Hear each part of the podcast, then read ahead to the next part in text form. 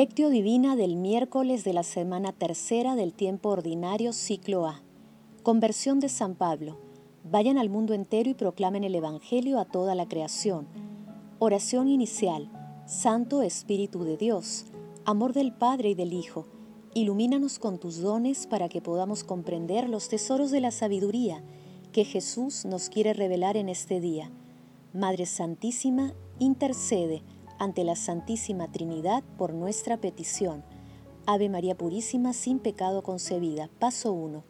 Lectura del Santo Evangelio según San Marcos, capítulo 16, versículo del 15 al 18. En aquel tiempo se apareció Jesús a los once y les dijo, Vayan al mundo entero y proclamen el Evangelio a toda la creación. El que crea y se bautice se salvará. El que se resista a creer será condenado. A los que crean los acompañarán estos signos. Echarán demonios en mi nombre, hablarán lenguas nuevas, cogerán serpientes en sus manos, y si beben un veneno mortal, no les hará daño. Impondrán las manos a los enfermos y quedarán sanos. Palabra del Señor, gloria a ti, Señor Jesús. Pablo es una figura excelsa, casi inimitable, pero en cualquier caso estimulante, que se nos presenta como un ejemplo de entrega total al Señor y a la Iglesia. Pablo brilla como una estrella de primera magnitud en la historia de la Iglesia, y no solo en la historia de los orígenes, que el Señor nos ayude a poner en práctica la exhortación que nos dejó el apóstol en sus cartas. Sed mis imitadores como yo lo soy de Cristo.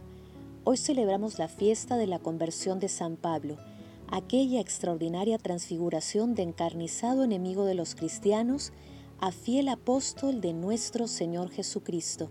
En el camino a Damasco, San Pablo se rindió plenamente a la llamada de Jesús. Aunque Pablo no fue parte de los doce, es un verdadero y auténtico apóstol de nuestro Señor Jesucristo. Un apóstol por vocación, porque después de su conversión, ser misionero era el único modo de vivir para Pablo. Pablo afirmaba con vehemencia que el Evangelio que predicaba no lo había aprendido o recibido de los hombres, sino por revelación divina. La pasión que sentía por Cristo salía de todo parámetro humano.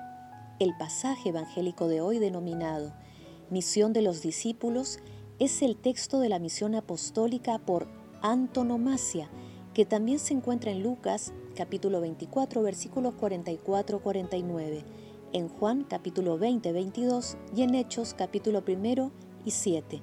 Los signos que Jesús otorga a sus apóstoles también son otorgados a las siguientes generaciones apostólicas y a sus seguidores.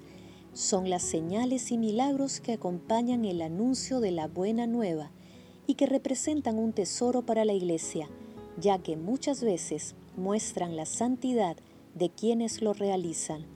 Paso 2. Meditación.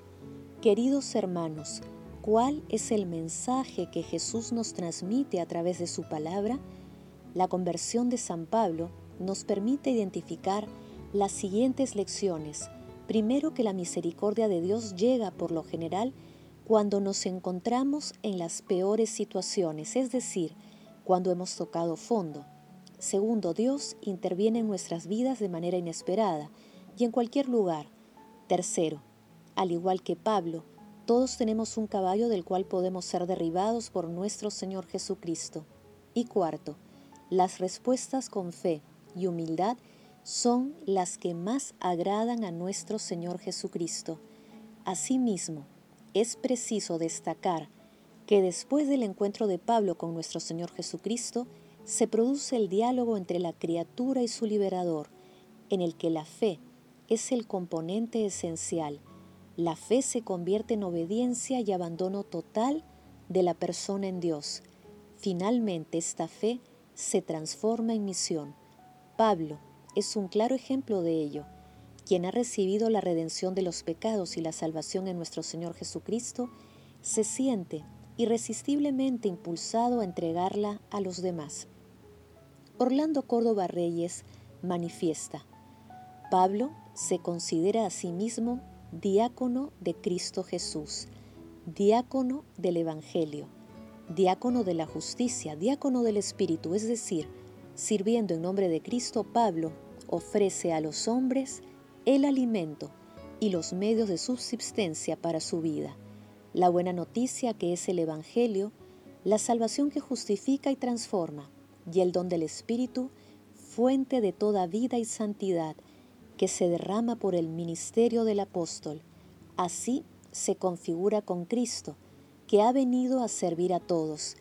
Y Juan Crisóstomo decía, no se equivocaría quien llamase al alma de Pablo prado de virtudes y paraíso espiritual, pues se hallaba floreciente de gracia y al mismo tiempo manifestaba la sabiduría de un alma digna de la gracia. En efecto, desde que se convirtió en instrumento elegido y se purificó convenientemente, sobre él se derramó copiosamente el don del Espíritu Santo. De allí nacieron para nosotros unos ríos maravillosos, no solo cuatro, como eran los manantiales del paraíso, sino muchos más. Esos ríos fluyen cada día, pero no riegan la tierra, sino las almas de los hombres, incitándoles a producir como fruto la virtud.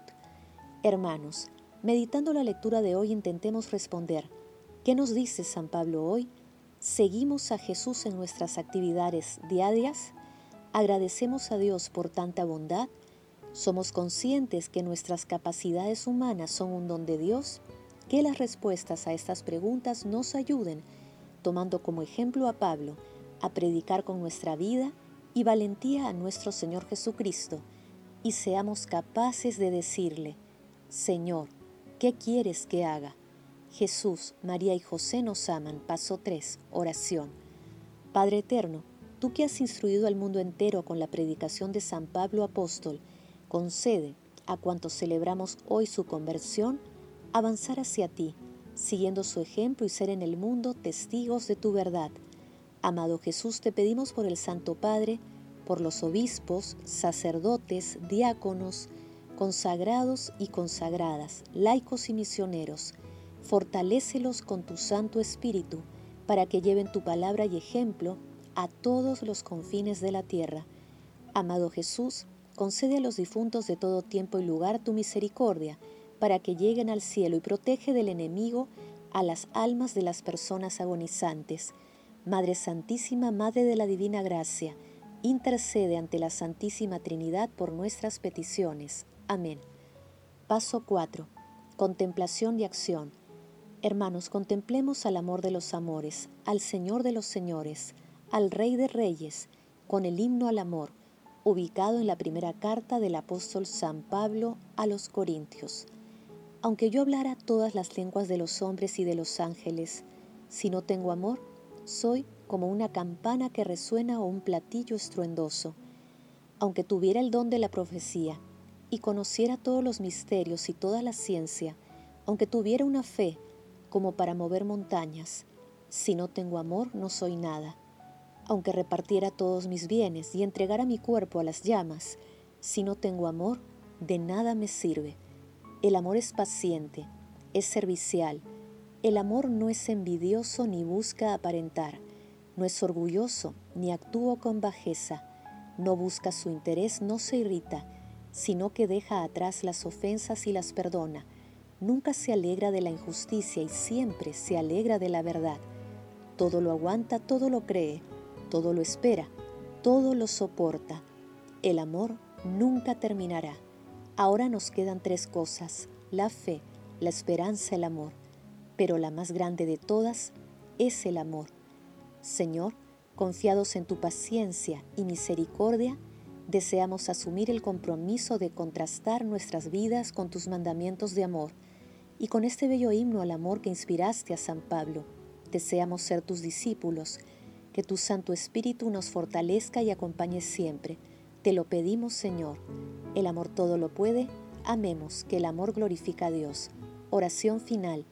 Gracias Señor Jesús porque tu palabra nos conduce por caminos de paz, amor y santidad. Espíritu Santo, ilumínanos para que la palabra se convierta en acción. Dios glorioso, escucha nuestra oración. Bendito seas por los siglos de los siglos. Madre Santísima, intercede ante la Santísima Trinidad por nuestra petición. Amén.